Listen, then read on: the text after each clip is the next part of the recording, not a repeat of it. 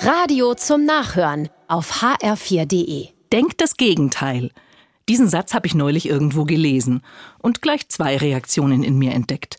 So ein esoterischer Psychotipp und fast gleichzeitig, das klingt interessant, das probiere ich mal aus.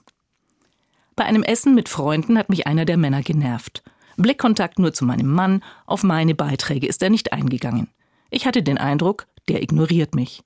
Da fiel mir der Satz ein, denkt das Gegenteil.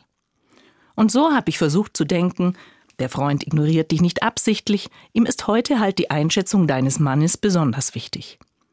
Und siehe da, dieser neue Gedanke hat mich befreit von abwertenden Gedanken und miesen Gefühlen über den Freund und über mich selbst. Meine Stimmung hat dieser neue Gedanke an diesem Abend jedenfalls gewandelt. Auf dem Heimweg habe ich meinem Mann davon erzählt. Ja, ich habe mitbekommen, dass was anders wurde, wusste aber nicht wieso, war seine Reaktion. Erster Versuch also gelungen. Denkt das Gegenteil. Viele Möglichkeiten dazu ergeben sich beruflich, zum Beispiel bei Sitzungen mit Teams, die ich schon als eher schwerfällig erlebt habe. Im Vorfeld ertappe ich mich dabei Gedanken wie, die haben heute bestimmt wieder keine Lust.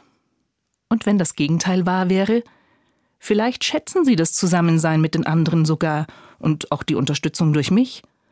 Der neue Gedanke verwandelt meine Unlust in Neugier und die Sitzungen werden, oh Wunder, viel lebhafter und ertragreicher als befürchtet.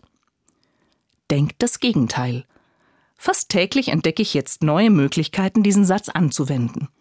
Nicht als Denk-positiv Zaubertrank.